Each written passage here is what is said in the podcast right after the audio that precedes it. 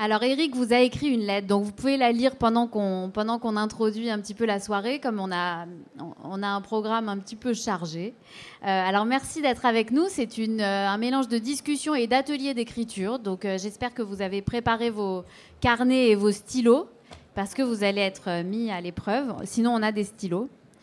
Alors, cet événement inaugure le cycle consacré aux lettres à Ground Control et l'exposition que nous avons montée euh, pour Ground Control avec le site des lettres, que je représente avec Quentin Assik qui est là-bas et qui nous fait coucou.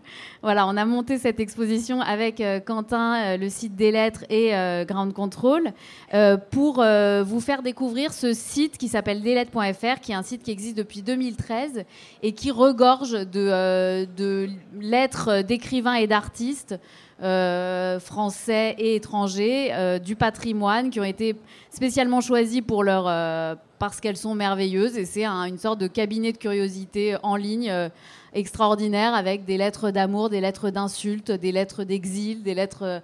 Des, voilà, ça croise vraiment énormément d'émotions et d'histoires. Et, et, je vous invite à, à, découvrir ça. Et justement, donc il y a cette exposition qui a commencé ce soir, juste de l'autre côté. Vous pourrez aller la voir après l'événement. Euh, et donc, merci à Grand Control de nous permettre de faire connaître ce site. Euh, Eric Metzger, vous êtes euh, nombreux à le connaître en tant qu'humoriste dans, dans l'émission Quotidien de Yann Barthès avec son, avec son comparse Quentin. D'autres le connaissent parce qu'il fréquente beaucoup les boîtes de nuit parisiennes. Je ne sais pas si vous l'avez croisé quelques nuits. J'ai arrêté. D'autres suivent ses stories sur Instagram qui sont très connus pour être mal fichu, souvent, mais. J'essaye de faire des efforts, mais effectivement, je maîtrise mal euh, Euh, et, on ne le sait pas toujours, mais c'est le même Eric Metzger qui signe euh, des romans chez Gallimard dans la collection L'Arbalète.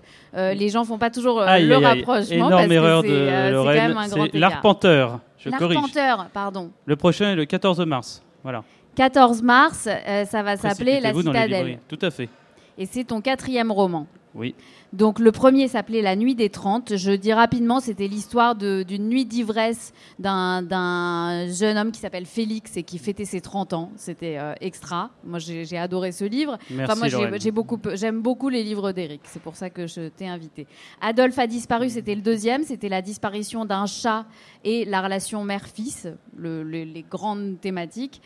Et enfin, Les Orphées en 2018, qui était l'histoire d'un jeune homme qui se rend compte que son téléphone portable lui permet de voyager dans le passé, pour le pitcher très très rapidement. Sans alcool. Voilà. vrai. Alors, chaque nouveau roman est une façon pour Eric d'approfondir vraiment son, son, univers avec des, euh, des, thèmes qui reviennent et un style qui, qui en fait, euh, se renouvelle beaucoup, je trouve. Euh, toujours une façon d'apprivoiser des, des nouveaux genres, des nouvelles Bon, moi, je, te connais bien, je sais que tu es un travailleur et que tu es toujours en train de, chercher à te donner des nouvelles contraintes et à, apprendre à écrire en écrivant et euh, à être toujours sur un fil très ténu entre le, la frivolité et le drame, si on peut le dire comme ça, la, légèreté et, le, drame. C'est tout moi, Lorraine.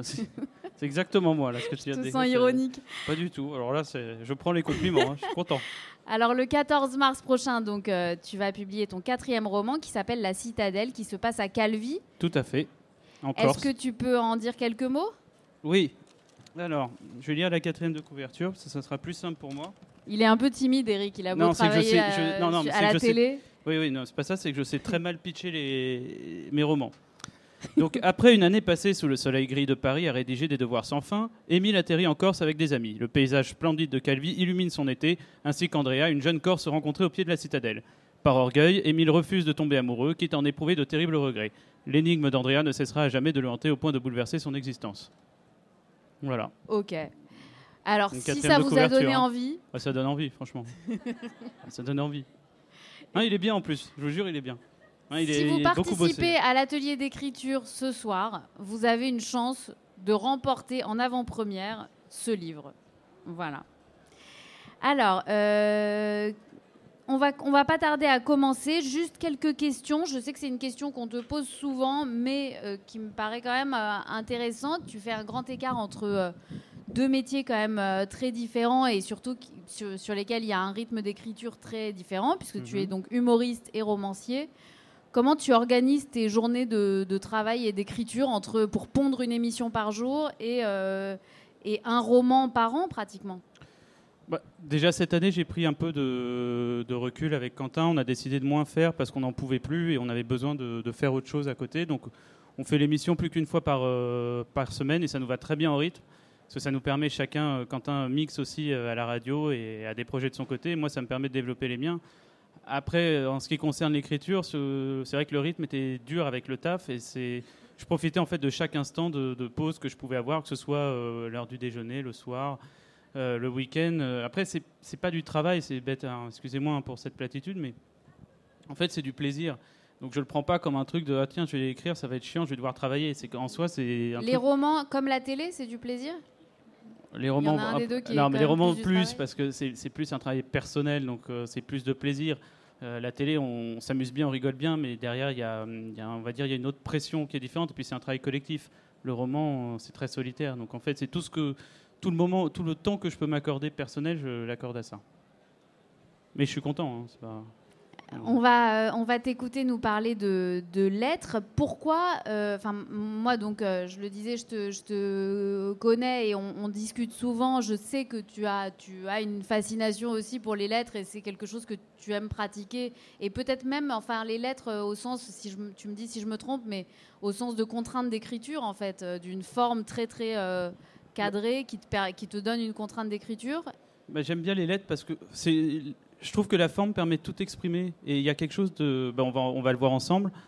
Il y a quelque chose d'assez personnel euh, dans la lettre et qui peut directement toucher. C'est pour ça d'ailleurs l'exemple de la lettre que certains ont pu avoir dans l'enveloppe et d'autres non, mais c'est une manière de toujours très personnelle de s'adresser à chacun.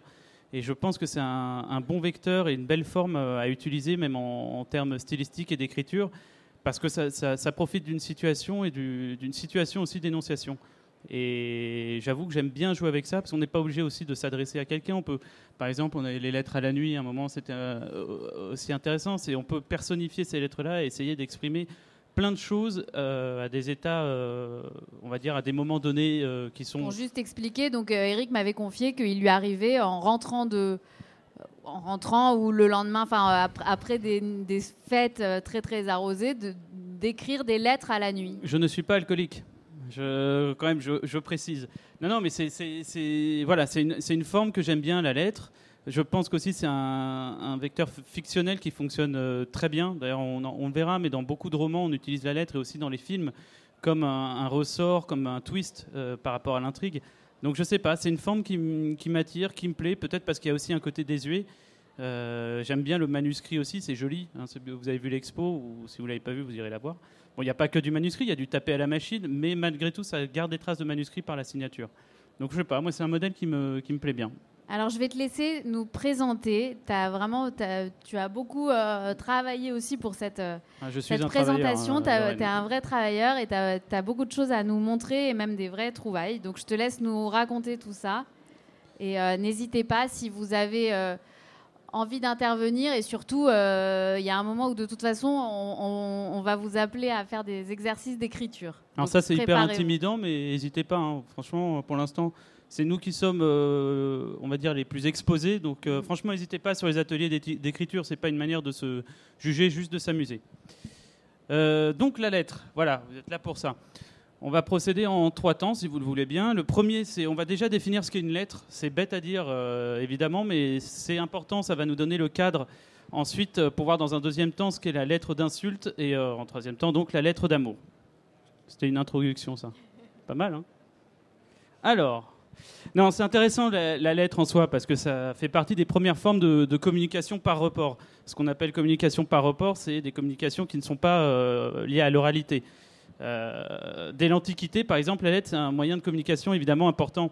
Alors, c'est un esclave ou un messager qui s'en occupe. Évidemment, il ne faut pas être pressé pour recevoir une lettre. Hein. Ça peut prendre 46 jours, voire plus, euh, certaines fois. Il faut noter qu'il n'y a pas d'adresse aussi. Donc, euh, quand on adresse un courrier, c'est assez drôle. J'ai retrouvé un truc. Euh, dans l'Antiquité, tu veux dire Dans l'Antiquité, il n'y a pas encore d'adresse. C'est-à-dire que là, il y a un papyrus euh, du 3e siècle, pour vous donner un exemple, qui est adressé à un certain Rufus. Et en plus de l'adresse à Rufus, donc, on va expliquer au messager comment trouver Rufus. Donc c'est simple, je, cite, à partir de la porte de la Lune, marche en direction des greniers, et lorsque tu arrives à la première rue, tourne à gauche, derrière les thermes, où il y a un temple, et va vers l'ouest. Descends les marches, monte les autres, tourne à droite, et après le péribole du temple, du côté droit, il y a une maison à sept étages, et au fronton de vestibule, une fortune, et de l'autre côté, une boutique de Nas. Demande là où se trouve Rufus au concierge, et l'on t'informera. Donc c'est un peu, comment dire, c'est comme un colanta hein, pour euh, donner une lettre. Vous vous rendez bien compte, ça devait pas être évident à l'époque euh, pour l'esclave. En plus, il, était puni derrière, le pauvre. Donc vous voyez, euh, la lettre, c'est vraiment, c'est comment expliquer? C'est toute la, toute première forme de, correspondance qui n'est pas liée à, l'oralité. Alors qu'est-ce qu'une lettre, tout bêtement? Je vais prendre la définition du, du dictionnaire très simple. C'est un écrit sur une feuille de papier qui est adressé personnellement à quelqu'un et destiné à être mis sous enveloppe pour être envoyé par la poste. Alors déjà, par rapport à cette définition, on peut exclure le mail, parce qu'on peut se poser la question de pourquoi, pourquoi pas le mail? C'est vrai qu'on dit bah, c'est le courrier moderne. Mais je pense que, d'ailleurs, en m'appuyant sur cette définition, c'est bien l'idée du papier qui est important, parce que c'est sur ça qu'on va, va écrire et euh, qu'on ne va pas nécessairement pouvoir reproduire, sauf photocopie comme vous avez là, mais vous n'avez pas l'original. Le papier rend euh, l'écrit original. Par exemple, si on peut taper euh, une lettre à la machine à écrire, eh ça restera un original et on pourra la signer. Ça montrera que c'est la personne, en l'occurrence, qui l'a écrite, mais pas une photocopie ou un mail qu'on peut reproduire et qui est finalement pas matériel. Le cours, voilà, pardon. Tout ce qui est tapé à l'ordinateur et imprimé, à titre perso, je pense qu'on peut appeler ça un courrier, c'est-à-dire le courrier dégage quelque chose d'assez impersonnel.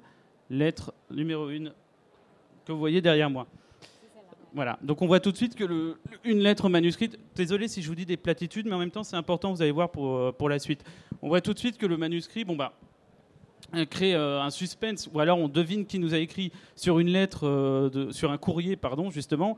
Bon bah il n'y a, y y a, rien de, y a rien de personnel, là ça fait peur, en plus c'est un huissier de justice, c'est un exemple pris comme ça au hasard, mais mais voilà, c'est d'où l'intérêt du manuscrit et de la lettre. C'est déjà, c'est une première présentation. Quand vous recevez, par exemple, l'enveloppe que, que, vous avez eue, malheureusement, on n'a pas eu le temps de les adresser à chacun, etc. Mais c'est déjà un premier indice pour vous. par exemple, euh, prenons la lettre que je vous ai donnée. D'un point de vue de l'écriture, vous vous dites, quand vous la voyez, si, si c'est pas moi qui, euh, vous la donne, vous dites c'est un enfant de 12 ans qui l'a écrit. Euh, c'est pas le cas, j'en ai 34, même si j'en parais 32. Mais, euh, mais ça vous donne déjà un premier indice sur moi. Alors moi, je ne peux pas savoir ce que c'est euh, comme indice, mais déjà, vous, ça peut vous donner une opinion sur euh, peut-être sur ce que je suis ou ce que, je peux être, ou, en tout cas, vous faites une représentation mentale de ce que je suis. prenons l'exemple d'une lettre de Zola. Attention. Alors là, je ne sais pas, moi, quelle, quelle impression ça vous fait. Ce qui est intéressant, c'est de voir est-ce que ça correspond à, la, à cette tête-là? Voyez, on peut prendre un autre exemple, c'est la, lettre de Lisa euh, Minnelli. Il y a quelque chose d'hyper élégant dans son écriture, on le voit, et finalement, ça peut correspondre à, la personne. Hein. Alors que, ah, on peut voir aussi la tête de l'huissier si tu veux, mais elle, est là. Vous voyez, tout de suite, ça fait peur. Hein. C'est inquiétant, l'huissier. Donc, on préfère Lisa Minnelli euh, malgré tout. Donc, c'est pas grave, on aime bien. Voilà la lettre aussi, contrairement à ce qu'on peut croire, à mon sens, hein, tout ce que je vous dis, c'est des choses que je pense. Je ne dis pas que j'ai nécessairement raison. C'est par rapport à mon expérience et ce que j'ai pu étudier. La lettre n'est pas une activité solitaire, contrairement à ce qu'on peut croire. Elle concerne au minimum deux personnes, évidemment, puisqu'il y a un expéditeur et un destinataire. Et elle obéit à un code particulier, l'enveloppe.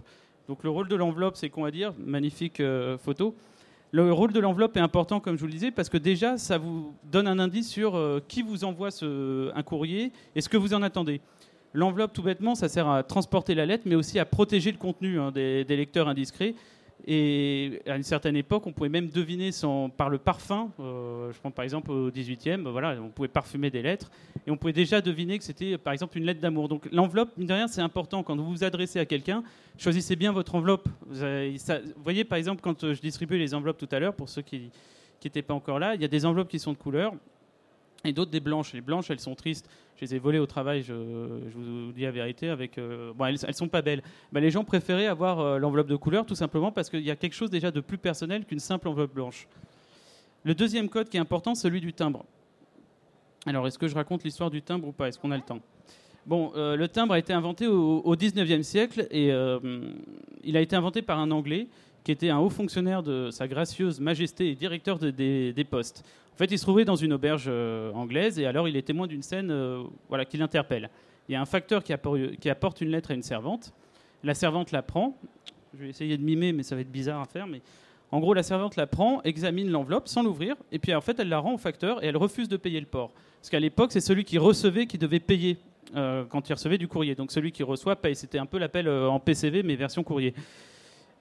Il faut savoir qu'à à ce moment-là, le, ce sire Roland, il faut que je retrouve son nom, Roland Hill, euh, demande pourquoi euh, elle, a, utilisé la lettre de cette manière-là, pourquoi elle ne l'a pas payée, pourquoi elle ne l'a pas simplement euh, gardé, pris, ouvert pour regarder son contenu.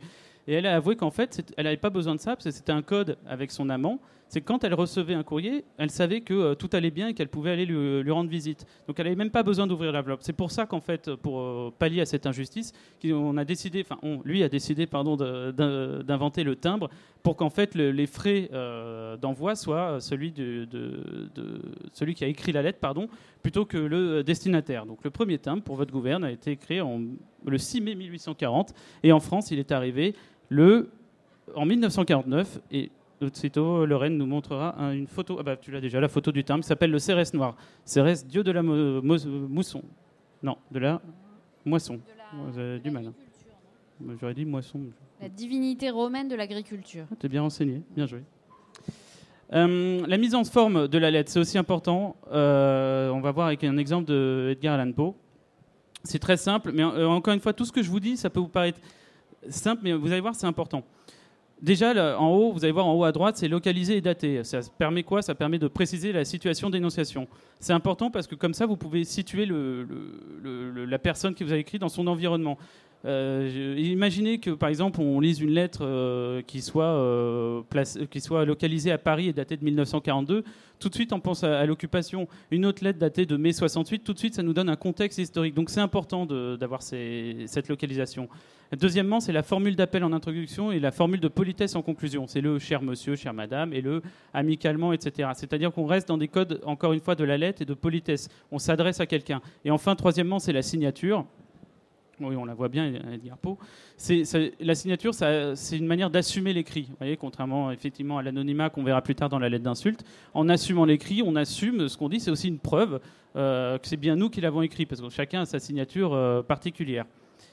Euh, l'envoi et la réception de la lettre. Alors encore une fois, envoyer une, une lettre, c'est pas que l'écrire, c'est aussi faire la démarche de bouger et de se rendre à la boîte aux lettres. Déjà, c'est une seconde action après la première action.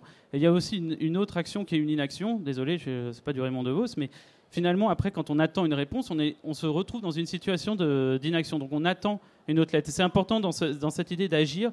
Finalement, on n'est pas que euh, dans l'action quand on écrit, on est aussi dans, après dans l'attente de recevoir la, réponse pour entretenir la correspondance et ensuite y répondre. Et les rares cas où on n'attend pas de réponse, finalement, on verra plus tard, c'est les lettres d'insulte et euh, les lettres d'amour au sens rupture. Euh, ce n'est pas, bon signe en général. Euh, j'espère que vous n'en avez pas reçu euh. Est-ce qu'on a le temps de parler du lien affectif Eh ben, on a le temps de parler du lien affectif. En fait, la lettre manuscrite ou tapée à la machine, ça suppose une certaine intimité, notamment le silence. C'est pour ça qu'aussi, en vous distribuant la lettre tout à l'heure, il y avait un acte de silence. Pourquoi ce silence? Bah, Déjà, c'est le silence de la lecture, mais c'est aussi de, dans votre lecture, vous y mettez vos propres intonations, votre timbre de voix, et, en fait, tout ça, c'est un moment assez intime et assez solennel.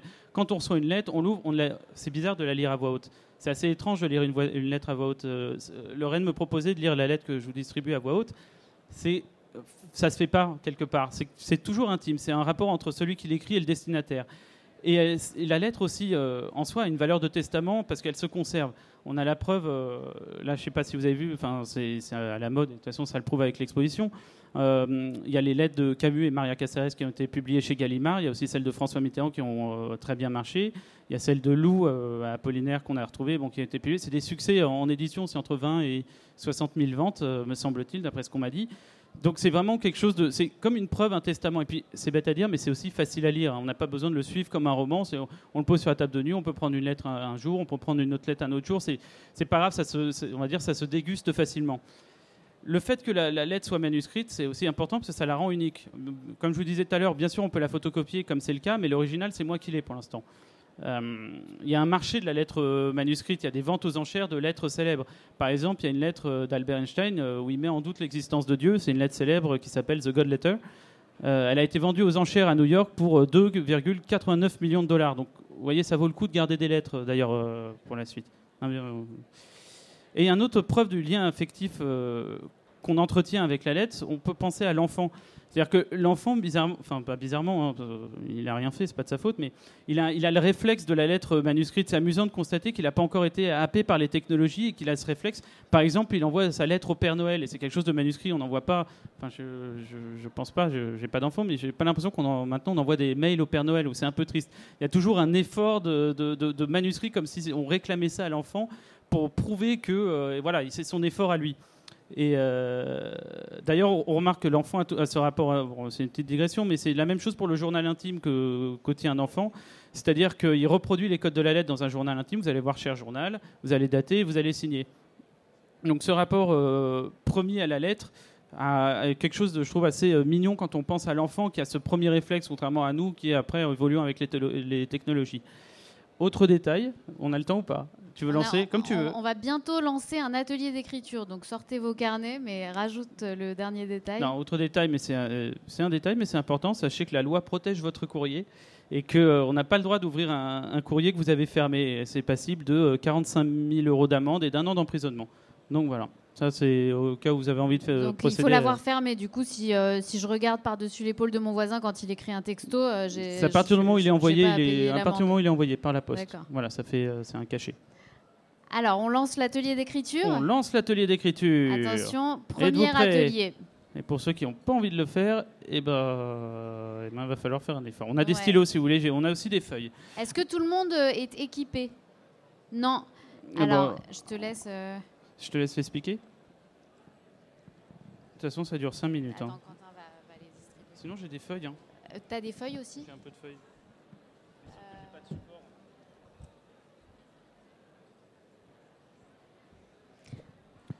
Alors, le premier atelier s'appelle La lettre avant la disparition. C'est gay, mais. non, mais ça a du sens dans l'idée de, de lettre testament. Et de dire, c'est très stressant. Imaginez que vraiment, vous avez plus que 5 minutes à vivre. Et voilà, vous avez, vous avez 5 minutes, donc on va le chronométrer. Qu'est-ce que vous la lettre est un acte de silence, on va rester en silence pour vous laisser vous concentrer sur votre lettre. Vous avez 5 minutes. Pour les autres, vous pouvez consulter votre portable, les réseaux sociaux et compagnie. Non, mais tout le monde va jouer le jeu. Oui. Alors tu lances le. Il faut, par contre, il faut lire à voix haute quand même le, la consigne. Ah oui. Vous êtes sur une île déserte, vous avez un stylo, mais surtout une seule feuille de papier, une demi-page. Une tempête approche, oulala, l'île va être emportée. Vous n'avez que cinq minutes devant vous. À qui écrivez-vous et que lui écrivez-vous? Ce sont vos derniers mots. Choisissez-les bien. Je vais mettre le chrono. On lance le chrono. Top. Je précise simplement que vous, n'aurez aucune obligation à la lire en public, mais vous pourrez le faire. Vous aurez un moment où vous pourrez le faire, mais ce sera uniquement euh, si vous avez envie de le faire. Si vous êtes très content de ce que vous avez écrit.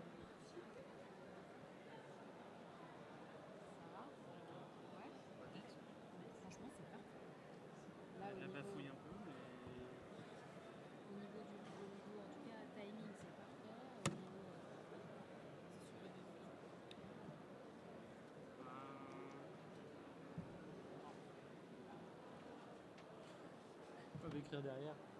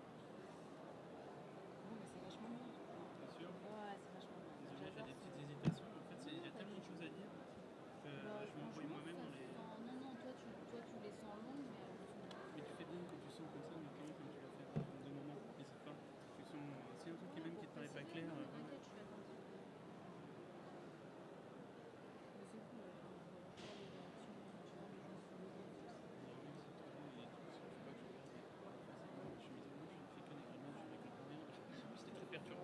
Donc j'étais en mode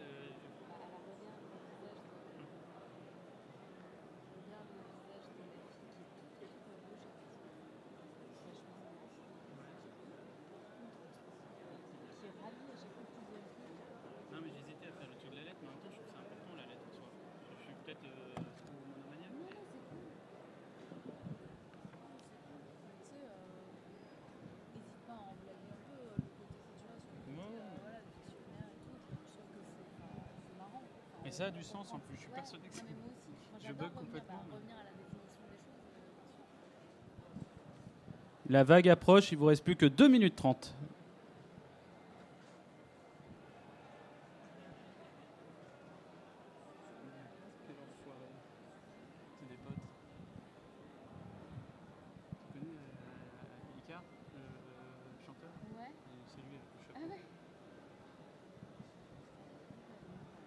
Alors attention, qu'est-ce qu'on fait Non mais qu'est-ce qu'on fait avec... euh, Qu'est-ce qu'on fait une fois Est-ce qu'on fait lire des lettres là maintenant Ceux qui veulent, non Comme tu veux. Ou alors, ou alors, Il nous faut un volontaire, on peut dire on fait un volontaire ou sinon on fait tout à la fin. On fait en- Bah, finalement, euh, je, je pensais faire tout à la fin, mais t'as raison. Parce que comment on fait et va comment- pas rebondir. Comment on fait Parce que s'ils sont euh, 20 à vouloir la lire, On en fait, on cherche un seul. ah, mais comment tu le choisis S'il y en a 20 qui veulent qui lèvent la main. Premier qui a levé la main. Je te laisse euh, faire le choix. Parce qu'il y aura- Attends, d'un coup, je pense que tout le monde va être là-bas. Ça tombe jamais.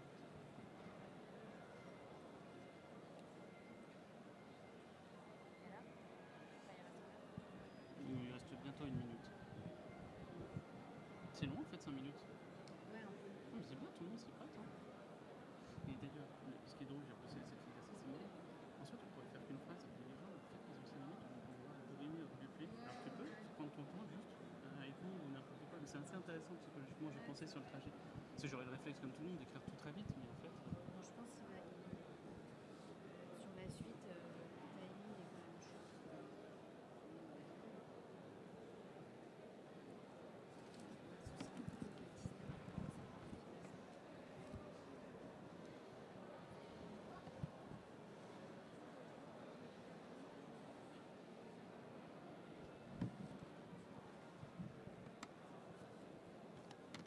En fait, on peut laisser un peu de temps. Plus que 30 secondes. La vague arrive, oulala. Eh ben dis donc, qu'est-ce qu'on va faire de ce courrier si la vague arrive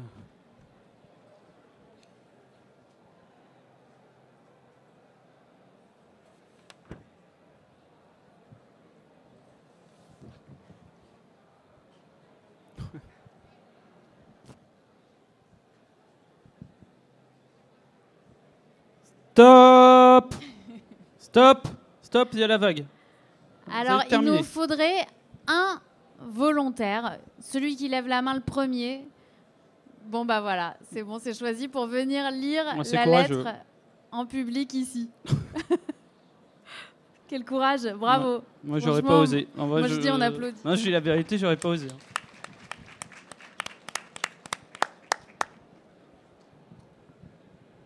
Il, il marche ce micro, c'est bon? Ouais.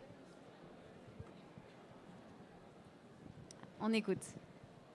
Chère maman, je t'aime fort et tout et tout, mais ça tu le sais. Mais le plus important, c'est que tu donnes ma mini Game Boy à mon frère et que tu donnes mes vêtements à des SDF. N'oublie pas de nourrir mes chats et de les caresser dans le sens du poil. Bisous, Maureen, ta fille préférée. Bravo. Bravo. Comment, comment tu t'appelles? Maureen. Bravo Maureen. Maureen. Merci beaucoup. Eh bien, pour le cadeau, euh, Lorraine euh, s'en chargera plus tard. Ouais. Hein, Bah, c'est promis. Je vais Euh, prendre ton. Il faudra que tu me notes ton mail quelque part. C'est hyper courageux. Hein. Vraiment, C'est très courageux. Bravo. eh Alors, bien, la passons à lettre- la lettre d'insulte. Voilà, ça, ça va être rigolo aussi. Euh, petit sondage sur la lettre. Qui a déjà écrit une lettre d'insulte à main levée? 1, 2, 3, 4, 5, 6. Ouais, c'est vrai, 7, 8. D'accord. Qui a déjà écrit une lettre d'insulte anonyme? Ok, un. Et, et qui a déjà rêvé d'écrire une lettre d'insulte tout simplement Oui, on peut dire tout le monde. Oui, bon, ça, c'est un peu attendu. Eh ben, euh, pour avoir un peu euh, étudié la, la question, hein, Lorraine nous a dit je suis un bosseur. euh, la lettre d'insulte, vous allez voir, est souvent plus créative que la lettre d'amour. Déjà parce que l'amour tend vers un seul but, euh, c'est le je t'aime, tandis que la lettre d'insulte, elle est plus compli- compliquée. C'est comme un bouillon, c'est-à-dire que derrière la lettre d'insulte, enfin, il y a de la haine, il y a de la colère, et derrière la haine et la colère, il y a souvent de la tristesse, du malheur, il y a de la jalousie, il y a, quelque chose d'assez euh, ambivalent dans la, lettre- d'insulte. Euh, on est plus sur le plan d'ailleurs des idées que des sentiments. Encore une fois, par rapport à, à la lettre d'amour. Alors, la particularité d'une lettre d'insulte. Déjà, la lettre d'insulte a un sens direct, donc elle exprime un rejet, une haine, une colère, une vengeance. Euh, elle soulage, hein, c'est une fonction cathartique, elle a besoin d'exprimer sa haine qu'on peut pas ou qu'on n'ose pas euh, exprimer à l'oral. C'est l'exemple euh, du voisin, on peut s'engueuler avec son voisin effectivement, mais enfin moi je ne sais pas pour vous, mais j'ai l'impression qu'on fonctionne aussi beaucoup par lettre avec son voisin pour exprimer son mécontentement. Et encore, c'est un euphémisme. Euh, la particularité de la lettre d'insulte aussi, c'est qu'elle n'invite pas nécessairement de réponse. En tout cas, on n'en attend rien. On peut craindre à la rigueur une réaction, c'est-à-dire euh, bah, une bagarre, mais en général, on n'attend pas une autre lettre d'insulte en réponse. Ou alors, à ce moment-là, ça devient drôle, ça devient une correspondance d'insultes. Pourquoi pas, hein, mais c'est original et euh, quelque part, ça peut être très créatif. Et aussi, détail intéressant, c'est que la lettre d'insulte, en général, ne résout rien. Vous n'arriverez pas à régler un conflit avec une lettre d'insulte, soit dit en passant. C'est vraiment le fait de se soulager d'une colère euh, ou d'une haine. Euh, on, va prendre le cas de l'anonyme, qui est euh, le plus grand fournisseur finalement de, lettres d'insultes. Attends un peu. Attends, oh là là, oh là là, oh là là, ne vont pas. Généralement, statistiquement, c'est bon à savoir, l'auteur d'une lettre anonyme est un proche, un voisin, un collègue, une copine ou un copain, un parent. En tout cas, c'est quelqu'un que vous croisez souvent ou avec qui vous travaillez. C'est une personne qui est déçue ou envieuse et, qui a et vous avez quelque chose que cette personne n'a pas. Et la lettre d'insulte, c'est le seul moyen euh, pour elle de, l'exprimer. Alors, l'anonymat, évidemment, de la lettre d'insulte peut être considéré comme lâche. Euh, celui de la lettre d'amour, parce qu'il y a un anonymat de lettre d'amour, aussi mais pour une autre raison. Et encore une fois, euh, vous verrez plus tard, je ne pense pas que la lettre d'amour, même anonyme, soit vraiment anonyme. Mais je pense qu'on essaye toujours d'être euh, reconnu et, on essaye toujours de se trahir pour être reconnu dans la lettre d'amour. Euh, la lettre d'insulte anonyme n'appelle donc, on l'a dit, à aucune réponse puisqu'elle est anonyme. Et c'est là où elle, engendre aussi une frustration quand, euh, si vous en recevez une, parce que bah, qu'est-ce qu'on peut faire? On n'est pas certain, on a des doutes, des suspicions, mais on peut même pas répondre. Donc c'est vraiment tout ce qu'on a étudié par rapport à la lettre euh, dans la première partie. Là, on est coupé de ce moyen de réponse, puisqu'on n'a pas toutes les situations d'énonciation. Pourquoi l'anonyme J'ai un problème de voix, moi. Pourquoi l'anonymat? Euh, Pourquoi l'anonyme? Choisit l'anonyme Déjà parce qu'il a quelque chose à perdre et qu'il a peur des représailles. L'anonymat, ça permet aussi de déshumaniser, les, choses. En étant anonyme, on, comme on ne peut pas lui répondre, il est partout et tout le monde à la fois. Donc même pour l'anonyme, il est complètement, il se déresponsabilise d'une certaine manière. Même si vous êtes certain que euh, c'est un tel qui vous a envoyé ce courrier anonyme, il peut toujours répondre c'est pas moi. Vous, vous pouvez pas, y a pas, vous pouvez pas, vous n'avez pas de preuves. Ou alors vous êtes très fort, ça peut arriver. Hein. Parfois des gens se font confondre, mais c'est quand même pas évident. Euh, exemple, alors, c'est un exemple euh, lié à une députée Aurore Berger qui a reçu ça dans le climat actuel qui était assez violent.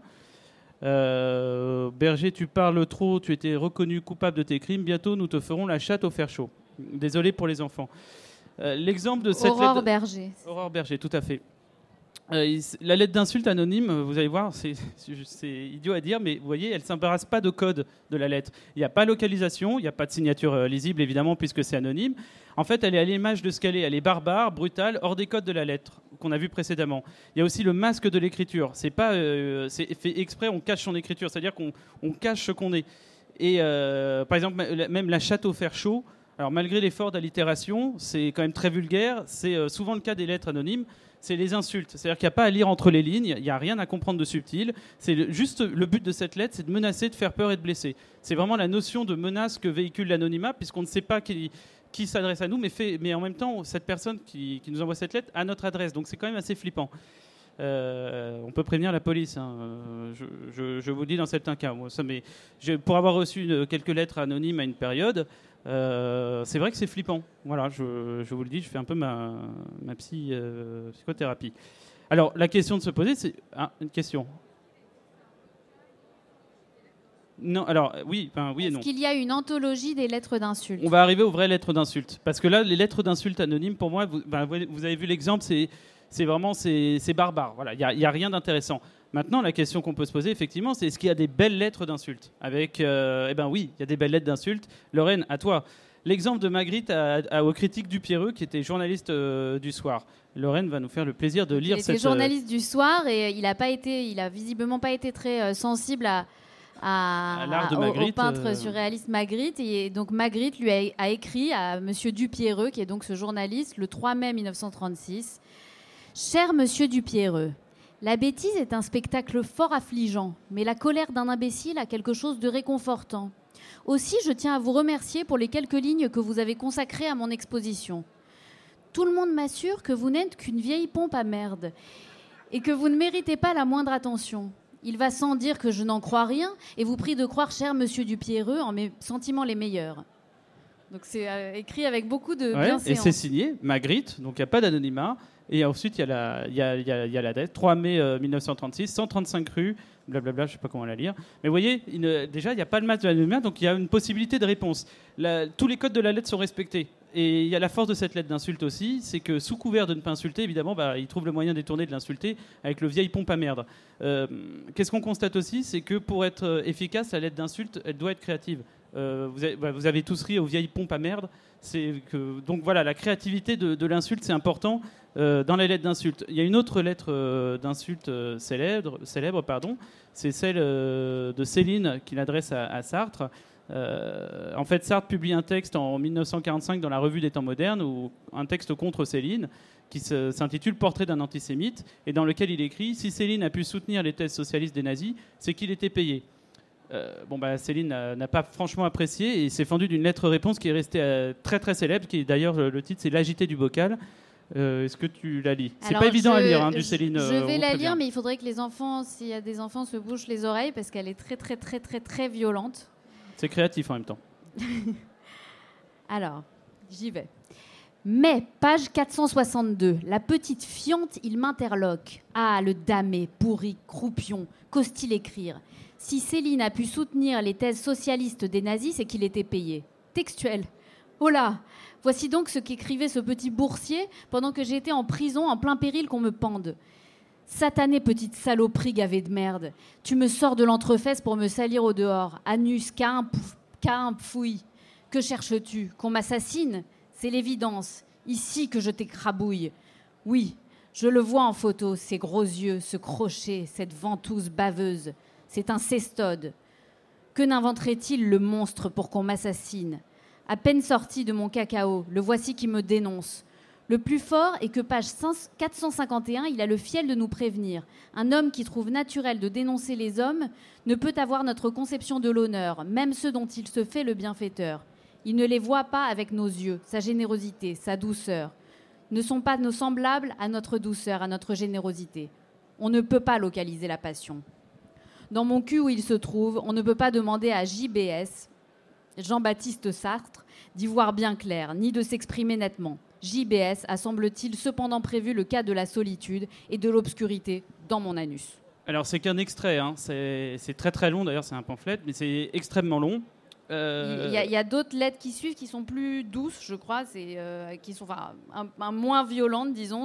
Il y a six textes. de- ah oui, après, c'est un peu détendu. Bah, en même temps, moins. ouais. euh, Mais c'est dans son style. Hein, c'est Oui, c'est jamais dans la demi-mesure. Voilà, c'est c'est dans son style. Alors, ce qui est intéressant, on, on a vu que les insultes étaient assez créatives, hein, ventouse baveuse, bourrique à lunettes, ténia d'homme.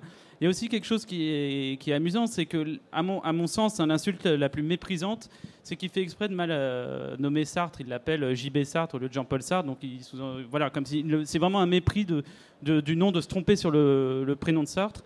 Et il est quand même très créatif sur la métaphore. Dans mon cul où il se trouve, on ne peut pas demander à JBS d'y voir bien clair. Il y a- quand même une créativité malgré l'insulte. C'est pas juste comme on l'a vu sur la lettre anonyme. Euh, voilà, c'est pas juste on dépose l'insulte, c'est qu'il y a un style malgré tout euh, avec Céline. Alors, nouvelle question que je me pose la lettre d'insulte doit-elle nécessairement être pleine d'insultes pour être insultante? Bon, bah si je pose la question, c'est que non. L'exemple, euh, encore une fois, d'une lettre euh, adressée à, bah, encore à Sartre. hein. Cette fois, c'est une lettre de Françoise Giroud, qui était journaliste et fondatrice en 53 de l'Express. Euh, elle s'adresse à, à Sartre parce qu'il avait recommandé aux jeunes Français de déserter plutôt que d'aller combattre en Algérie. Voilà ce que lui a écrit Françoise Giroud. Monsieur, je ne suis pas agrégé de philosophie. Je ne prétends pas apprendre à, penser à mes contemporains. Et quand il s'agit de savoir si un garçon de 20 ans doit ou non déserter, je ne peux me référer ni à Hegel ni à Lukács.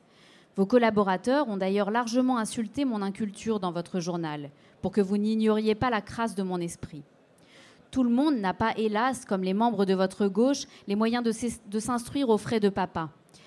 Seulement j'ai moi un fils de 20 ans. Alors vos théories et celles de vos satellites, qu'il s'agisse d'argent, alors qu'aucun d'entre vous n'a jamais connu le prix d'un- d'une livre de pain ou de désertion, alors que vous parlez des enfants des autres, je veux bien croire qu'elles sont géniales.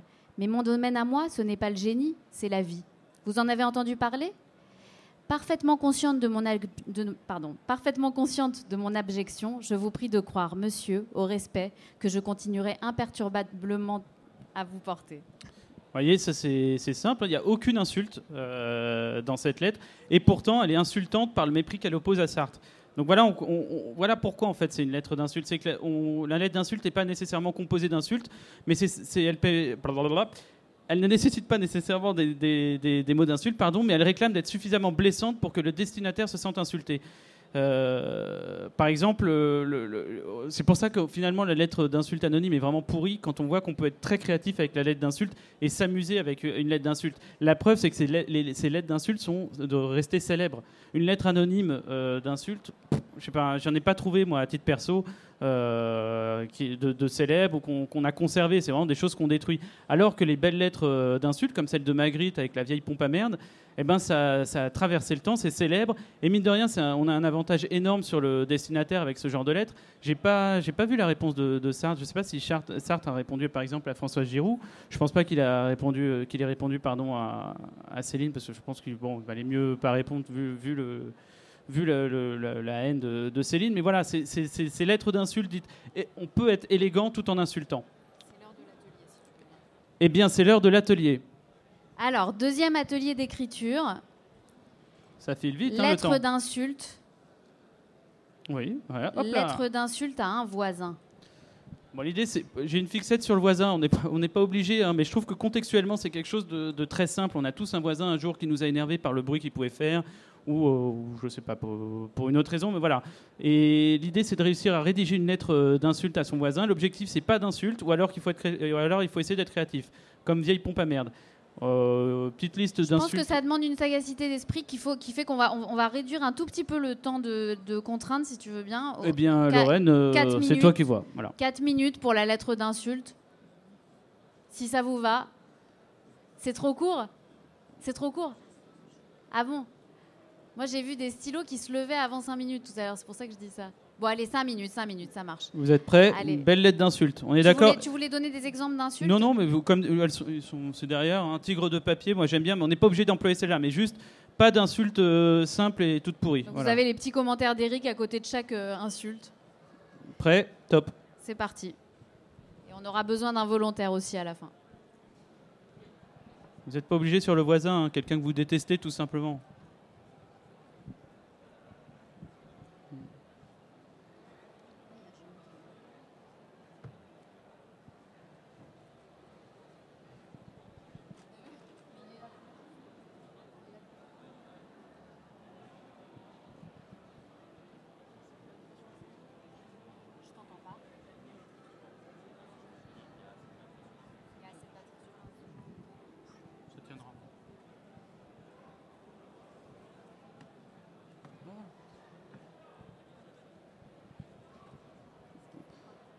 Un anonyme me demande ce qu'il a écrit derrière moi.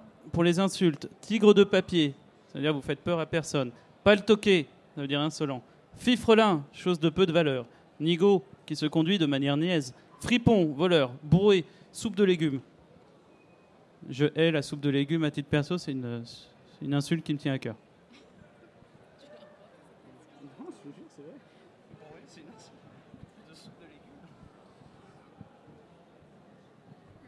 Buveur de bière aussi, ça marche bien.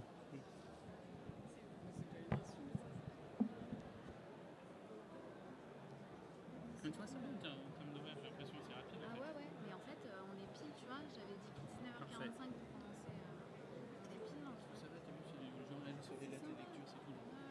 Putain, c'était génial, je trouve, le petit moment qu'on a eu. euh,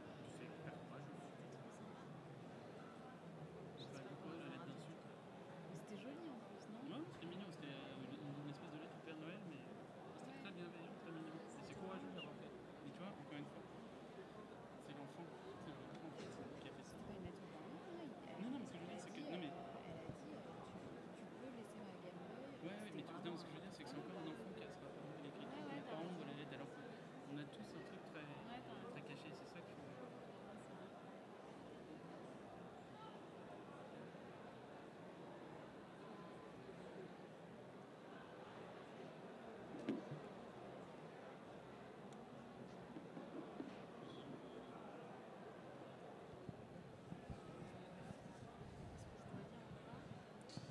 il y en a plusieurs hein, quand même. Alors, euh, si, si je vais trop vite, on peut en lire d'autres. hein, des- des-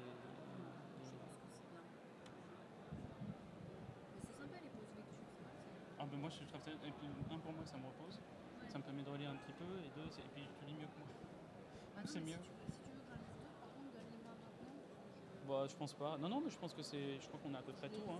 Non parce que celle que je dirais moi-même c'est des trucs très courts. Et je les ai notés là-dessus. Très bien. Plus que deux minutes pour insulter son voisin. Deux minutes.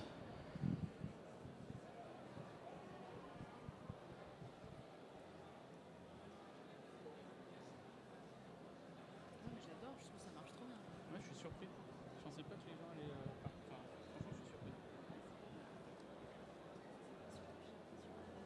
je suis surpris. Non, mais ils ont, ils ont, ils ont envie. euh, hein.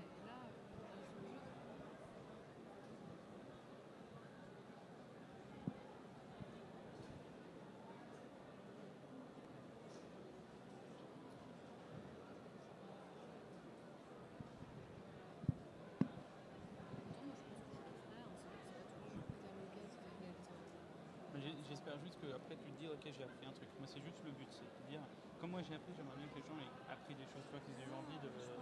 Tu te dis euh, c'est pathétique toutes ces enveloppes. Hmm.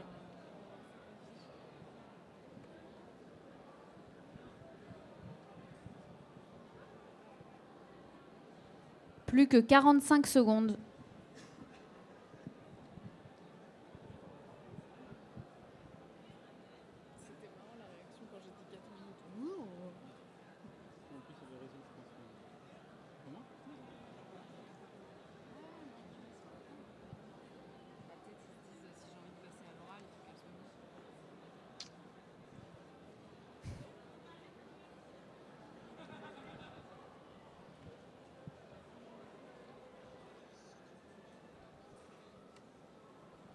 10 secondes.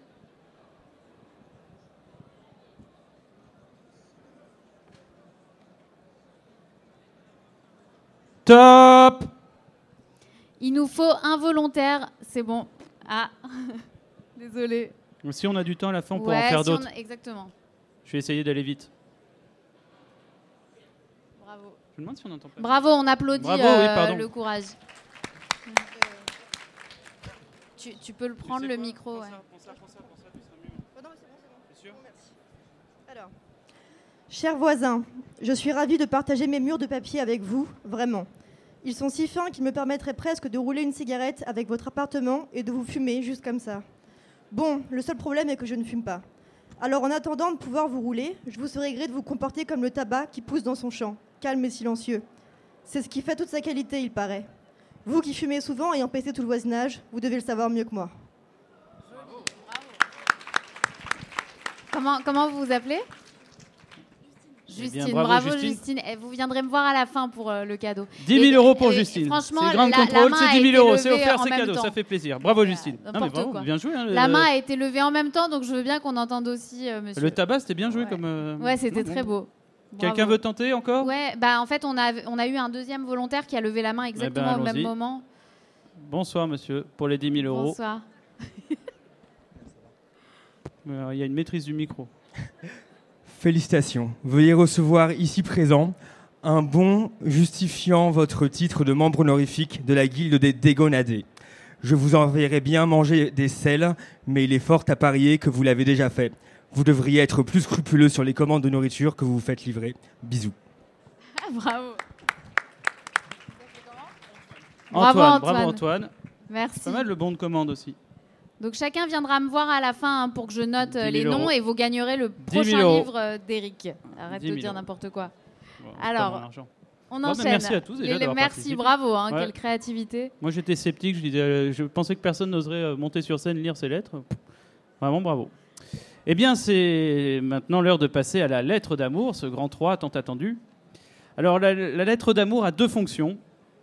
Euh, évidemment la première euh, c'est de prouver son amour à l'autre de façon déclarative, mais aussi la seconde bizarrement c'est de prouver à soi-même qu'on aime l'autre, comme si on se regardait mais Euh, petit, petit sondage, euh, qui a déjà écrit des lettres d'amour? Putain, pardon. Waouh. Non mais je, bravo, Bah, bravo à, à vous. Je pensais, je pensais que ça faisait plus peur euh, que ça, ou au moins qu'on n'oserait pas l'avouer. Hum, pourquoi d'ailleurs? Pourquoi on aurait peur de la Et lettre toi, au d'amour? fait, Eric, lettre d'insulte et lettre d'amour, t'as fait les deux? Ouais, mais j'ai fait plein de lettres en soi, donc euh, Insulte et amour. Et anonyme? Non. D'accord, Bon, j'ai pas peur. on continue. Alors, euh, oui, donc pourquoi la lettre d'amour en soi nous fait peur? Parce que c'est quand même un, un acte euh, fort. C'est que d'une part, bah, évidemment, elle nous découvre.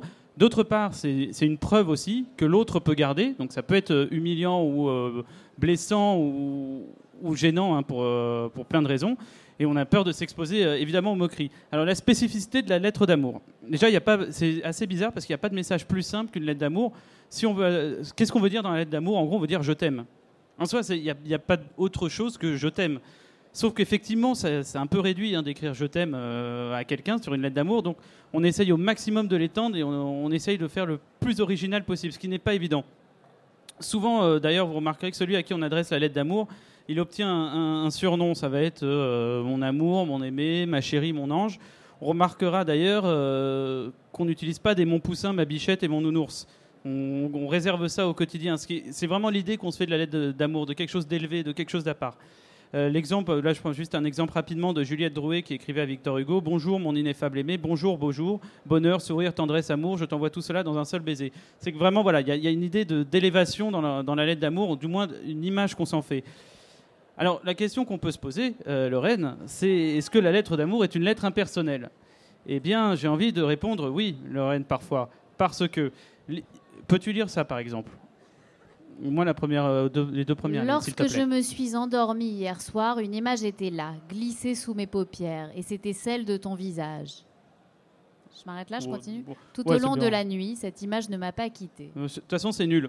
Euh, non, je- non, mais en fait, c'est non, mais c'est c'est étonnant. C'est que si vous tapez lettres euh, d'amour, vous trouvez plein de modèles sur Internet. Donc ça, ça fait partie d'un des modèles de lettres d'amour qu'on peut trouver sur Internet. J'ai même trouvé ça. Alors ça, ça m'a fait rire.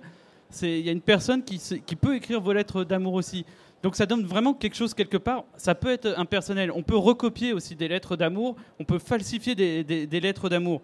Ce qui est bizarre puisqu'on est censé quand même euh, exprimer un sentiment qui est très personnel. Alors pourquoi justement? Parce que probablement l'amour est un sentiment assez commun.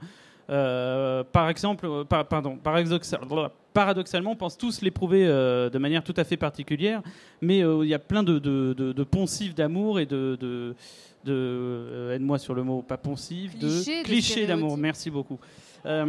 Faisons quand même une petite différence entre la lettre d'amour et la lettre d'insulte, parce que c'est intéressant. Déjà, il y a plus de lettres d'insulte que de lettres d'amour. Et pour autant, vous voyez, par exemple, il n'y a pas de modèle de lettre d'insulte. hein. J'ai cherché, bah, il n'y en a pas. La lettre d'amour aussi, on remarquera, la plupart du temps, très très souvent, est beaucoup plus longue que la lettre d'insulte. Pourquoi? D'abord, la lettre d'insulte, euh, plus on lui accorde de temps en écriture, plus on monte la rancœur qu'on a. Donc, à part Céline, évidemment, bon, bah, un cas un peu à part. En général, la lettre d'insulte, on essaye de faire le plus court pos- possible pour éviter de montrer toute sa rancœur. C'est l'inverse sur la lettre d'amour. Plus elle est longue, plus, on va, plus elle est flatteuse en fait. On reçoit une longue lettre d'a- d'amour, ça veut dire que la personne qui l'a écrite a, passé du temps. Euh, donc oui, effectivement, c'est flatteur.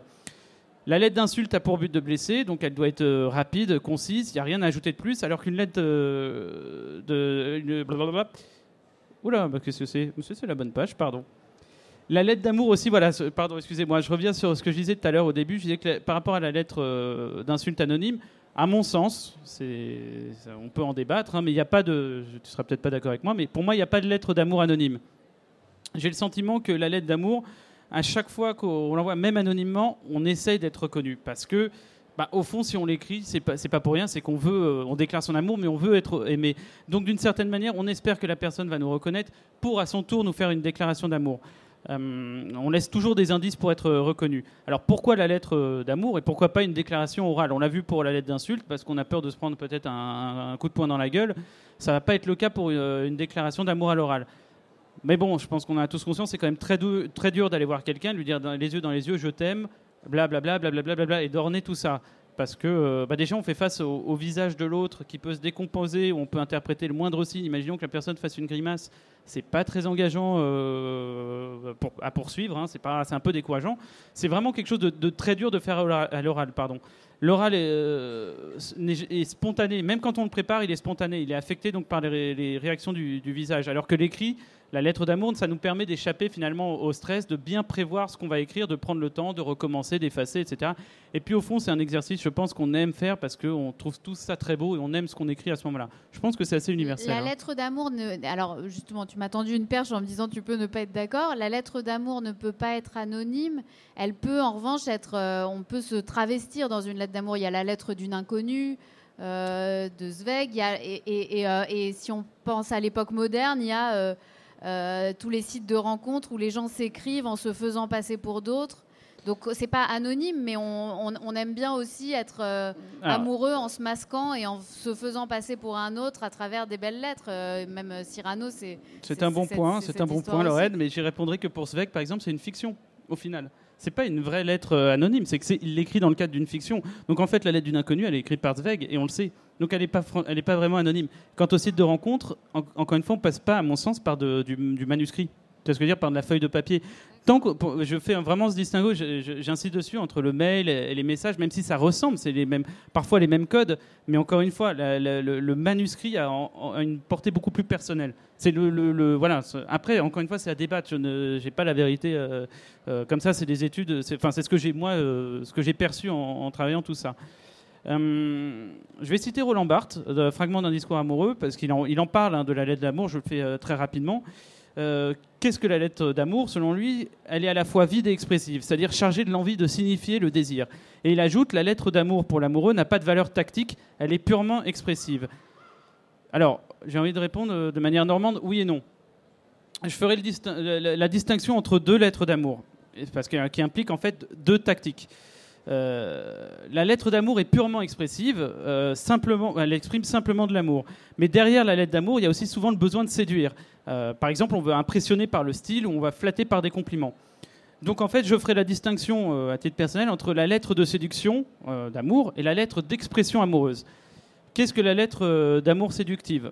La lettre d'amour séductive, pour moi, c'est une lettre d'amour avec euh, une tactique. Elle intervient souvent lors d'une crise, par exemple une rupture, une fuite, un, abandon ou une déclaration qui est liée à une urgence. C'est un- une espèce d'ultime ressort. Vite, il va falloir réagir et écrire cette fameuse lettre. Pour séduire, donc évidemment, il faut plaire et donc correspondre au goût de la personne à qui on, on écrit le fameux euh, "je changerai pas pour plaire". C'est pas vrai. Dans, dans la séduction, honnêtement, on peut se mentir, mais on va toujours essayer de plaire au goût de l'autre, ou du moins de, de- de- de s'y fondre le plus possible. Euh, prenons l'exemple simplement de la lettre. Je sans- précise juste pour ceux qui n'ont jamais lu euh, Eric que le- la chose dont il parle là est- traverse quand même euh, beaucoup ses romans. Je me trompe? Je ne te permets pas, Lorraine.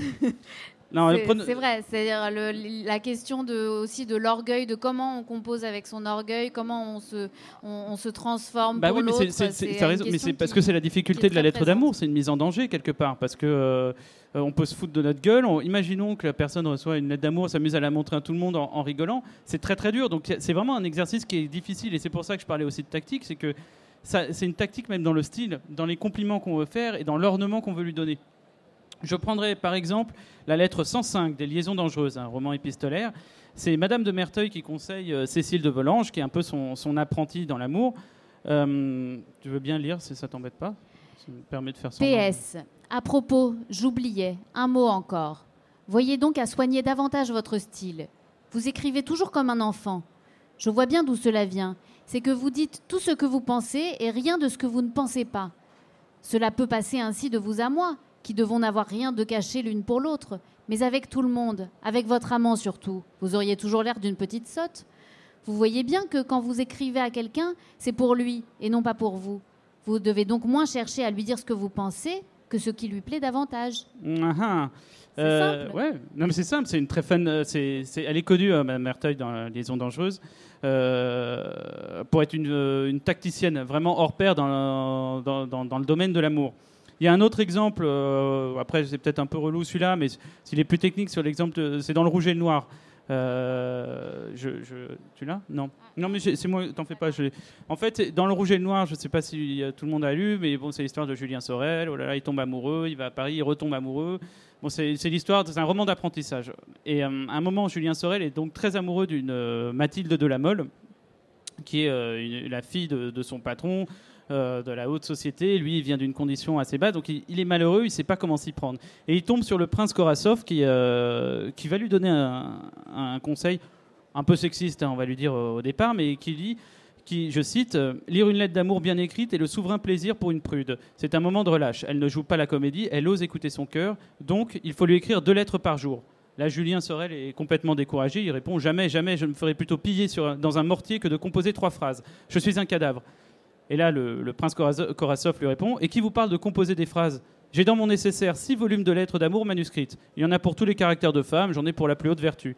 Le lendemain, le prince fit appeler un copiste, et deux jours après, Julien eut 53 lettres d'amour bien numérotées, destinées à la vertu la plus sublime et la plus triste. Et en fait, encore une fois, c'est une tactique qui a fonctionné. Grâce à ça, il va réussir à séduire euh, Julien Sorel. J'ai, non, nous avons, pardon, euh, une lettre faite pour séduire. Je voulais qu'on lise, euh, si, possible, la lettre, si on a le temps, de Georges Sand. Georges Sand a écrit cette lettre euh, à son avocat qu'il a défendu pour son divorce. Et en fait, elle est tombée amoureuse. Ils sont tombés amoureux, donc ça tombait bien. Est-ce qu'on a le temps de la lire, Lorraine? Oui. Alors, donc, elle date de janvier 1837, je crois. Donc, adressée à son avocat. On peut même faire plus court, hein, si tu veux. Ce n'est pas à cause de l'amour que tu as eu pour moi que je t'ai aimé. Combien d'autres en ont eu davantage, qui ne m'ont pas seulement fait lever les yeux de dessus mes livres.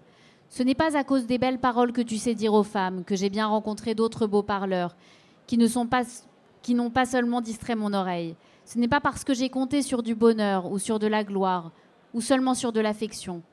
Je méprise les faux biens. Et je savais, en me donnant à toi, le torrent du monde nous séparerait toujours. Je savais que les ambitieux n'aiment qu'une heure par jour et que l'amour est un jour dans leur vie. Je t'ai aimé parce que tu me plais et parce que nul autre peut me plaire. Je t'aime parce que quand, je me représente la grandeur, la sagesse, la force et la beauté, c'est ton image qui se présente devant moi. Parce que ton nom est le seul qui me fasse tressaillir et ton souvenir le seul qui ne s'efface pas comme une ombre de ma mémoire. Et ce n'est pas que tu, que tu mérites cette adoration, tu ne vaux même pas mieux que moi. Si tu as des talents et des forces en plus, tu as moins la sagesse et la philosophie. Bon, on n'a pas le temps d'analyser euh, cette lettre, mais c'est intéressant parce que, à mon sens, elle fait quand même. Elle montre, elle montre déjà qu'elle est digne d'être aimée par beaucoup d'autres personnes. D'accord? Elle fait référence à sa gloire, euh, Georges Sand. Combien d'autres ont eu, ont eu davantage qui ne m'ont pas fait seulement lever les yeux au-dessus de, mes livres de dessus mes livres, pardon. Donc elle montre qu'elle est différente des autres. Ensuite, elle le flatte. Euh, je t'aimais parce que tu me plais, parce que nul autre ne peut me plaire. Et elle termine quand même, on va dire, elle le rabaisse pas, mais elle lui dit voilà, elle est sur un plan, elle le place lui sur le plan de la raison pour lui montrer qu'il n'est pas raisonnable avec cette dernière phrase. Euh, et ce n'est pas que tu mérites cette adoration, tu ne vaux pas mieux que moi. Si tu as des talents et des forces en plus, tu as en moins la sagesse et la philosophie. Donc à mon sens, c'est quand même une, stratégie vraiment où euh, elle essaye de montrer qu'elle euh, est digne de quelqu'un d'autre, ce qu'il y a de pire à faire. C'est la meilleure technique à faire. Toujours montrer, c'est ce que dit aussi le prince Korasov à Julien Sorel euh, dans Le Rouge et Noir. C'est en tactique, toujours montrer qu'on est digne d'être aimé par tout le monde. Et donc, pour créer une espèce de jalousie et, une espèce d'alarme, genre attention, peut-être que quelqu'un va me séduire avant toi. Et donc ça crée un sentiment d'urgence vis-à-vis du destinataire de ce genre de déclaration qui, est donc pressé d'agir. C'est presque du registre de la vente, hein, finalement. Il y, a un, vêtement, on va dire attention, quelqu'un va la regarder, quelqu'un le veut, quelqu'un le veut, et ça crée le désir, toujours. C'est le désir de l'autre qui va créer notre désir. Donc la lettre d'amour séductive, je rebondis, implique une tactique. Ce qu'elle perd en vérité, elle le gagne en stratégie. Mais faites pas, il n'y a pas que de la tactique aussi, il y a aussi la lettre d'amour expressive, celle qui est sans tactique. Alors, selon moi, encore une fois, hein, c'est personnel, mais il me semble que la lettre d'amour euh, expressive et sans tactique, c'est plutôt une lettre d'amour du quotidien qui vise à entretenir une passion, euh, à la faire survivre. Il y a une lettre de Camille Claudel, je ne pense pas qu'on euh, n'aura pas le temps de la lire, mais on peut juste la montrer. Mais voyez, cette lettre, elle raconte un quotidien. À un moment, elle écrit J'ai mangé aujourd'hui dans la salle du milieu. En vrai, dans une lettre d'amour, on s'en fout. Mais voilà, elle, exprime son quotidien, elle crée un lien ténu, elle termine quand même par cette phrase, il me semble, je couche toute nue pour me faire croire que vous êtes là, mais quand je me réveille, ce n'est plus la même chose. Voilà, c'est par ce lien ténu qu'elle entretient avec lui, par cette correspondance, qu'elle continue ce, rapport amoureux. Alors, il y a une autre lettre, on va, la faire très vite, promis. Euh, il y a une lettre de Camus qu'elle écrit à Maria Cassel. Ah, on peut la lire, chouette. Il y a la lettre de Camus. Préparez-vous parce que dans. Oh, ça va aller très vite. Hein. J'essaie de faire 10 minutes, vous allez devoir euh, oh écrire une lettre d'amour. Donc oh euh, commencez à y réfléchir. Euh, ouais, j'insiste sur cette lettre de Camus qui, ça a été exemple. publié chez, chez Gallimard, le recueil récemment, à Maria Caceres, le 30 décembre 1959. C'est important comme date, vous verrez pourquoi. Suspense. À toi, Lorraine. Bon, dernière lettre. Juste pour te dire que j'arrive mardi, par la route remontant avec les Gallimards lundi. Ils passent par ici vendredi. Je te téléphonerai à mon arrivée, mais on pourrait peut-être convenir déjà de dîner ensemble mardi. Disons en principe, pour faire la part des hasards de la route. Et je te confirmerai le dîner au téléphone. Je t'envoie déjà une cargaison de tendres vœux et que la vie rejaillisse en toi pendant toute l'année, te donnant le cher visage que j'aime depuis tant d'années. Mais je l'aime soucieux aussi, et de toutes les manières. Je plie ton imperméable dans l'enveloppe et j'y joins tous les soleils du cœur. À bientôt, ma superbe. Je suis si content à l'idée de te revoir que je ris en t'écrivant. J'ai fermé mes dossiers et ne travaille plus. Trop de famille et trop d'amis de la famille. Je n'ai donc plus de raison de me priver de ton rire et de nos soirées, ni de ma patrie.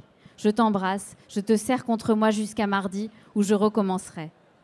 Bon, il y a plusieurs choses par rapport à cette lettre. Ce qui est intéressant déjà, c'est que euh, il y a écrit bon dernière lettre. Bon, en, en situation amoureuse déjà, elle est très jolie. C'est voilà, c'est une situation. C'est sa maîtresse euh, Maria Caceres. Il faut savoir que Camus est marié. Il envoie cette lettre. Il écrit dernière lettre. C'était Ah, tu gâches tout, tu gâches tout. Mais non, mais c'est- intéressant, c'est que il va avoir un accident de voiture. Il va mourir après cette dernière lettre en rentrant à Paris. Donc avant de la voir le mardi.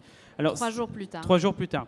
Ce qui est rigolo, euh, ou amusant, c'est que d'une autre manière, en faisant des recherches effectivement Attention, un peu sur, scoop. sur ouais, je sais pas si c'est scoop, je pense que les, les le savent. ouais, Mais ce qui est rigolo, c'est qu'en faisant des recherches, je suis tombé sur cette lettre de Camus qui date du 30 décembre 59. C'est une lettre d'amour qui est adressée à quelqu'un d'autre en fait. Il l'écrit à Catherine Sellers. Donc c'est vraiment c'est les- exactement le même jour. c'est le même jour, c'est la même date. Ce qui est marrant, c'est qu'il dit voici ma dernière lettre, ma tendre. Donc c'est pas tout. Il écrit à peu, à peu près la même chose pour les deux. Il leur donne rendez-vous mardi. On le voit un moment, il me semble. Euh, je suis blablabla vers le bas. complique la tâche. Euh, un mardi, voilà. Tout en bas, il écrit un mardi, ma chérie. Je t'embrasse déjà et je te bénis du fin fond du je ne sais pas quoi. Donc hop là. Les deux lettres, il a envoyé à deux femmes différentes le même jour. Et en plus, il était marié. Mais ce sont quand même des lettres d'amour. Il aimait, voilà, euh, il était connu pour avoir beaucoup de maîtresses. Il aimait apparemment beaucoup euh, euh, Caceres. Bah, il aimait aussi beaucoup euh, Sayers. T'essayes de me consoler. Non, mais c'est non, mais c'est intéressant, c'est de voir que vraiment les deux sont des lettres d'amour, les deux sont des lettres de quotidien, les deux ont été envoyées le même jour. Bon, bah, il est mort après, mais mais voilà, c'est un détail qui, qui m'a amusé, qui m'a un peu excité, pour ne rien vous cacher. Pour en revenir à cette idée de Bah, du ce qui est quotidien. étonnant, c'est que cette lettre, quand même, de, euh, de Camus à Cassarès est vraiment très très connue. Moi, il me semble que à, à- à ma connaissance, on connaît moins celle de, euh, adressée à mais, Sellers mais parce qu'elle est sortie, enfin, elle, elle est sortie récemment. Voilà. Enfin, ils ont ils ont sorti récemment, pardon. Elle est mais ça n'a décédée il y pas peu été de temps. tellement. Enfin, je j'ai pas eu l'impression de lire beaucoup de choses là-dessus. Non, Euh, je vous avoue, c'est si un vous étiez au courant, mais quand même, c'est. Non, j'étais très content. J'ai envoyé un texto direct à. Lorraine en disant Waouh, je te fais une découverte.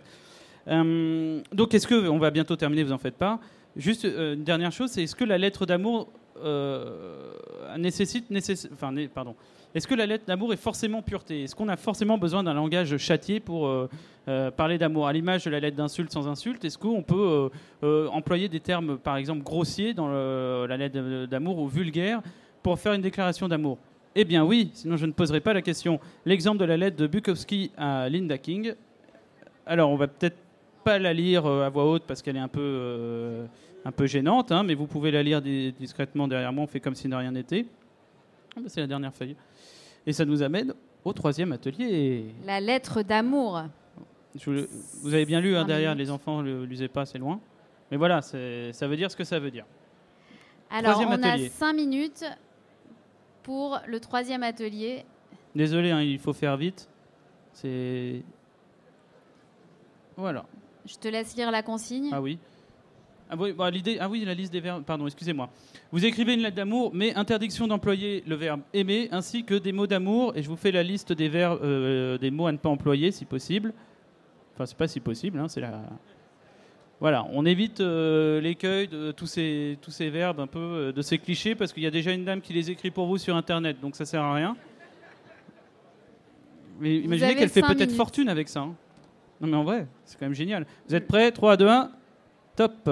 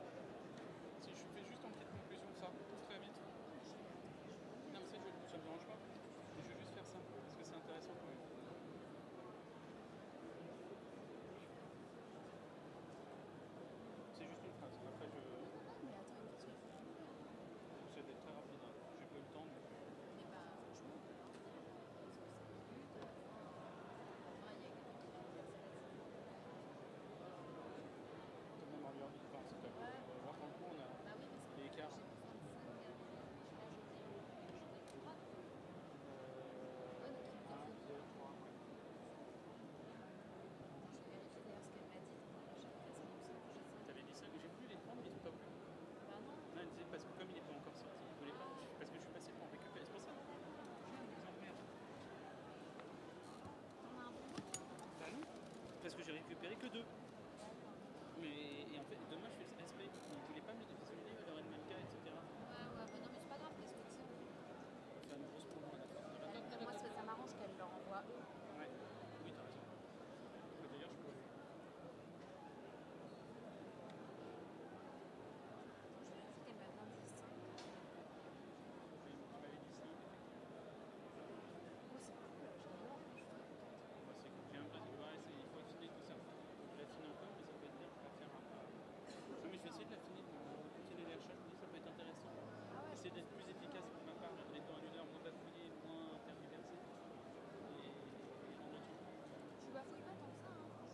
Non, mais c'est que parfois, je- en fait, tu le sens, j'ai mes digressions à moi et je me perds. Fait, c'est comme si, comment expliquer?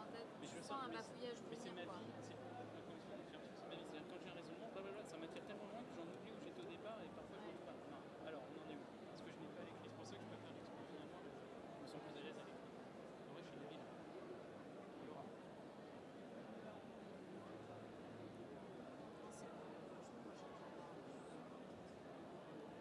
Je trouve ça très. euh, je sais pas, je- j'aime bien quand même quand je sens que. tu vois, Hum, oui, ils ont les, volé. les gens sont là, euh, ils sont expressifs.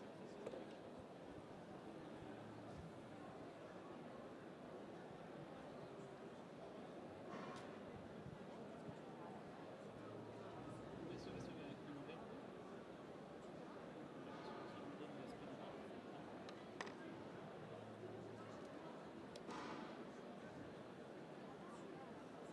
Bah, j'étais surpris. Quand je l'ai lu hier, je me dis, oh putain, mais c'est fou. J'ai vu, t'as déjà vu. Il y a un problème, mais en fait, quand j'ai bah, quand j'ai fait Zendaya, je fais,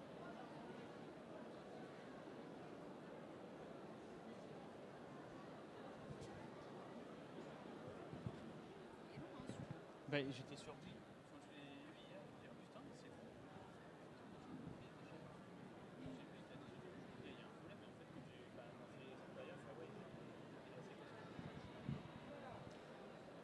Plus qu'une minute trente euh, pour déclarer son amour.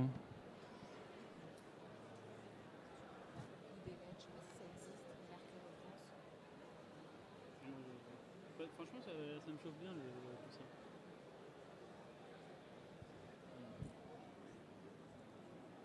Le goût des lettres d'insulte.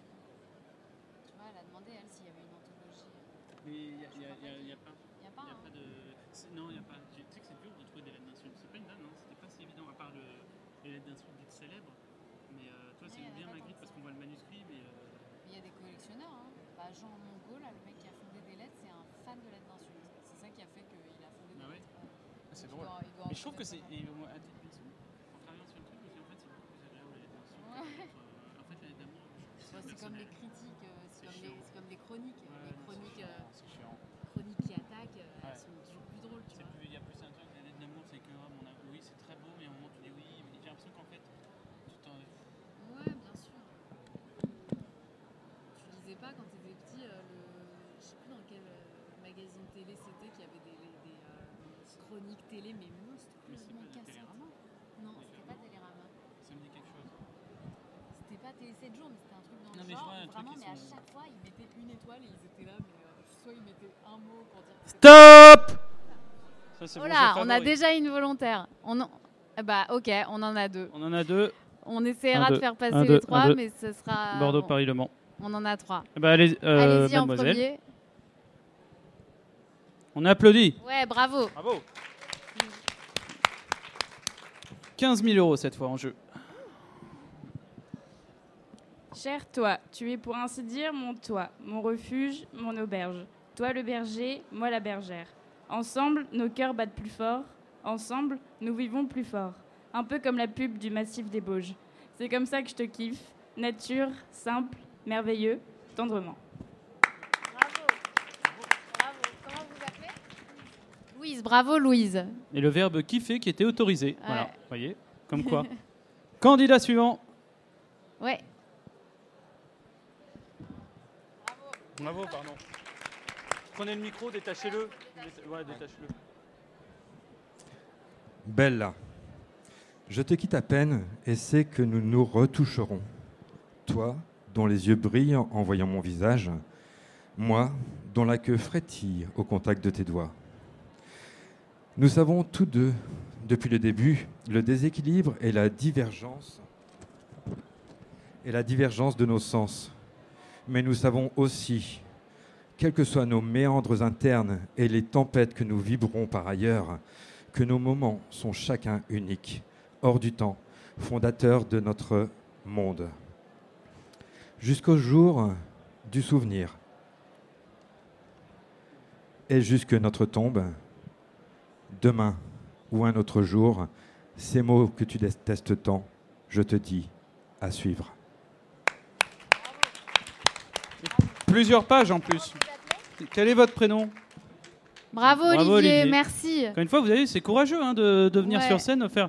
Je trouve que c'est en- c'est encore plus dur une lettre. Bah, euh, c'est bien la preuve, c'est plus dur de, de déclamer une lettre d'amour qu'une lettre d'insulte. Et puis Lettre- c'est pas fait pour ça en plus, comme tu me disais. Non, c'est vrai non, les lettres, la lettre d'insulte, on peut la lire à voix haute, ça fera toujours rire. Les lettres d'amour, c'est quand même quelque chose d'extrêmement intime, donc c'est pas évident. Alors, on avait un dernier candidat, je crois. On va écouter une dernière personne. Malheureusement, je n'ai que 5 livres à gagner. Donc, euh, les 5 premiers qui, se sont, qui ont levé la main, euh, voilà, vous avez gagné le prochain livre d'Éric, euh, La Citadelle. Ouais Et même, même peut-être dédicacé, Eh j'espère. oui, on va essayer. on va essayer de s'arranger pour que Quelle il soit chance. dédicacé. Mais on, on peut écouter une dernière lecture, du coup, de quelqu'un qui gagnera pas le livre, mais qui aura simplement le plaisir de nous lire sa lettre. Là, regarde, il y a une main qui se lève là-bas. Et c'est Ah. parti, jeune homme. Allez, on... non, il y a Madame qui voulait Ah, lire aussi. Madame qui voulait. Ouais, on, on Eh va ben, en tout le monde lira deux. sa lettre. Au On pire, on, se entend la lit deux. euh, tout à l'heure, on boit une bière. Bravo, pardon. Prenez le micro, et, et prenez-le, vous serez plus, plus, plus à l'aise. Ouais, je peux le tenir.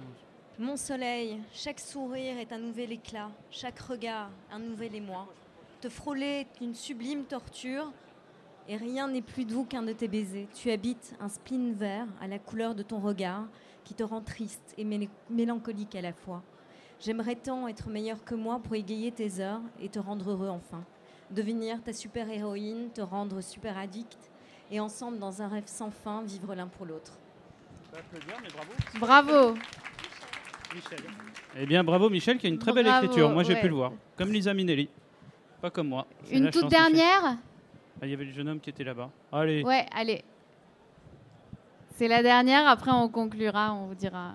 La conclusion On est très très rapide. hein. Ça- Vous allez voir, ça- c'est- après on pourra tous jouer au ping-pong là-bas. Ça c'est cool. Bravo. Hein. Bravo Alors, bien parler dans le micro. Au plus po- très proche. Non, toi. C'est bon? Regarde, lève le micro. vers- Ouais, voilà. C'est bon? Ok. Ouais. Oh ma coquine Corinne, tu me suis, je te fuis, je te poursuis, tu t'enfuis. Voilà une relation qui attise mon désir. À ta porte, je passe la nuit. À l'heure de minuit, je me perds au carrefour, ne sachant quel, quel chemin emprunter pour rejoindre mon amour. Deux fois, j'ai traversé l'Achéron, mais je n'ai trouvé que la fureur du, du mari protecteur. Dans la tour d'ivoire, tu te masques à mon regard. Tes ruses pour, tes ruses pour m'éloigner ne, font- ne font que me brûler. Oh, que je bénis tes gardiens qui, peut- qui me permettent de conserver ton amour- cet amour divin. Bah, bravo. Hein. Toi le prénom? Geoffroy. Bah, bravo Geoffroy. Bravo Geoffroy, merci. Hein. Merci tout ça à en tous cinq pour minutes. vos participations, c'est vraiment. Merci euh, de m'humilier. Voilà. Euh, Je suis incapable de faire ça en 5 minutes, bah, je vous jure. Si vous saviez le temps que j'ai passé sur le, le truc que je vous ai filé en une page, c'est pathétique. Euh, conclusion. Conclusion. Euh, conclusion. On euh, Lorraine, elle va être très très courte. D'ailleurs, juste euh, aussi. euh, en soi, une lettre, normalement, c'est exactement. On a fait l'inverse en atelier, mais on, est- on était obligé à cause du temps. Mais en soi, normalement, y a pas, on n'a pas de temporalité. hein. Ce qu'on expliquait, c'est que euh, les 5 minutes, c'est pour ça que l'exercice est très très dur. On a le temps d'écrire une lettre. Donc ça, c'est vraiment difficile co- comme exercice, je tenais à préciser. En conclusion, voilà, pour y revenir, on remarquera que la lettre d'insulte ne parle que de l'autre, tandis que la lettre d'amour, on, parle beaucoup, beaucoup, beaucoup de soi. C'est ça qui est euh, assez intéressant. La lettre d'insulte, comme on veut blesser l'autre, on agresse l'autre. La lettre d'amour, bah, finalement, on, va, on parle que de soi. Euh, eh bien, bah voilà, bah, tu vois, c'était pas une conclusion. J'avais dit, que j'avais pas eu trop le temps. hein. La conclusion, euh, c'est pas le truc que j'avais le plus bossé. En fait, bien, ta je misais sur le temps. Le fait qu'on termine euh, trop vite, eh ben, c'est raté. Mais c'est c'est parfait. Mais Lorraine a la conclusion pour vous. Voilà, mais je vous remercie beaucoup. Alors, il y a une question?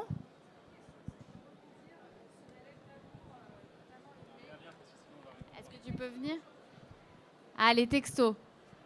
Je voulais partager euh, le, le travail de Morgane Hortin euh, qui- qu'elle fait sur Instagram sur le compte Amour solitaire.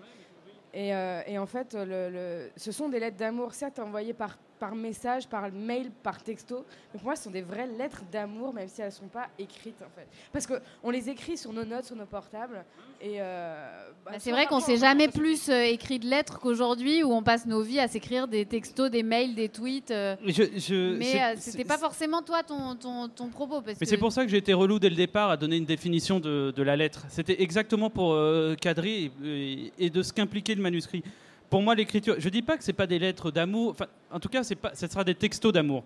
on peut dire c'est l'équivalent, mais c'est la forme d'un texto. C'est aussi bête, je, je suis un peu buté là-dessus, mais j'insiste parce que je pense que l'écriture manuscrite veut dire quelque chose. Ça veut pas dire, on peut écrire, par exemple, on peut recopier une lettre euh, vue sur Internet, une lettre d'amour un manuscrit, et qui n'a aucun sens, alors écrire un magnifique texto. Je suis entièrement d'accord. Je, je dis pas qu'il y en a une qui mieux, euh, une méthode qui est mieux que l'autre. Je dis juste que sur la lettre d'amour, pour moi, en termes de définition, c'est quelque chose de manuscrit. Mais c'est vrai que je vois le, truc d'Instagram, c'est hyper, euh, c'est hyper joli, effectivement. On va devoir s'arrêter. Euh, je précise simplement que l'exposition donc euh, deslettres.fr a lieu un tout petit peu plus loin de ce côté-là. Elle a lieu jusqu'au 3 mars. Moi, je vais animer euh, pas mal de choses euh, les jours qui viennent autour de ça. Donc surtout à, la radio qui est juste ici, Radio Ground Control, et notamment avec des romanciers qui vont nous lire euh, les lettres qu'ils ont écrites spécialement pour les jeunes écrivains qui veulent se remettre à écrire. Donc leurs conseils aux jeunes écrivains. Ils ont écrit des lettres spécialement pour ça. Il y aura Luc Fivet, Caroline Lunoir, Hélène Guestern, Gilles Marchand. Il y aura un concert littéraire Je n'ai pas été invité. soir. Mais t'es invité là Non, bah non, t'as oublié de me le dire. Banane. Alors, on- je te Ah oui. laisse lire ça. Bon, déjà, merci beaucoup à tous. euh, Blablabla. Euh, on nous a demandé de vous lire qu'il y avait un grand concours de lettres jusqu'à dimanche. Grande Contrôle organise un grand concours de lettres. Déposez vos lettres dans les boîtes aux lettres à l'accueil de Grande Contrôle. Le thème Pourquoi j'ai décidé de me remettre à écrire. Les lettres gagnantes seront lues par un, une comédienne, comédien, enregistrées en studio et diffusées sur Radio Grande Contrôle. Toutes les conditions à l'accueil ou sur l'événement Facebook sur la page Grande Contrôle. Annonce de trois grands gagnants le 14 mars. Et voilà, merci à, Merci tous. à tous. Merci Eric. Et le livre d'Eric sera en librairie le 14 mars, La Waouh, Citadelle. le 14 aux mars. éditions L'Arpenteur. Cette fois, je me Ouais. trompe pas. Très bien. Merci. Merci. Bonne soirée.